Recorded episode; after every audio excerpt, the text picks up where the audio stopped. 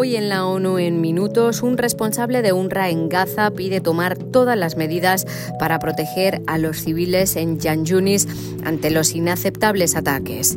La Corte Internacional de Justicia decidirá mañana viernes sobre las medidas cautelares que pide Sudáfrica para detener la ofensiva de Israel. Y Haití está en un punto crítico, advierte la representante especial del secretario general. Un saludo de Beatriz Barral.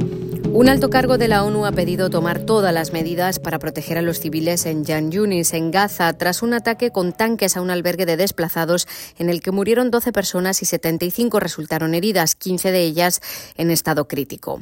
Recuerdo a todas las partes que la protección de hospitales, clínicas, personal médico e instalaciones de la ONU está explícitamente consagrada en el derecho internacional, dijo Tom White, el responsable de UNRWA en la franja. Los ataques persistentes a sitios civiles de Jan Yunis son totalmente inaceptables y deben detenerse de inmediato, añade.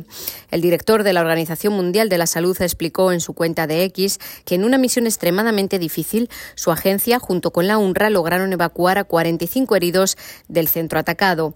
Uno de ellos falleció en el trayecto. La intensidad de los enfrentamientos aumentó y el equipo no logró evacuar a todos los heridos. Los intensos combates cerca de los hospitales, incluidos el Nasser y Al-Amal, han cercado estas instalaciones. El hospital Al-Qair se ha cerrado después de que los pacientes, incluidas mujeres que acababan de someterse a cirugías de cesárea, fueron evacuados en medio de la noche. La Corte Internacional de Justicia emitirá una decisión el viernes sobre las medidas cautelares que pide Sudáfrica para detener la ofensiva en Gaza de Israel, al que acusa de cometer un genocidio. Sudáfrica solicitó al tribunal que indicara medidas provisionales con el fin de proteger contra un daño mayor, grave e irreparable los derechos del pueblo palestino en virtud de la Convención sobre el Genocidio. Entre las medidas cautelares está detener la ofensiva y revocar las órdenes que restringen la entrada de agua, alimentos o medicinas. La decisión es un paso preliminar mientras se alcanza un veredicto que puede tardar años. Cambiamos de asunto. Haití ha llegado a un punto crítico por la violencia que asola el país, aseguró ante el Consejo de Seguridad la representante especial del secretario general.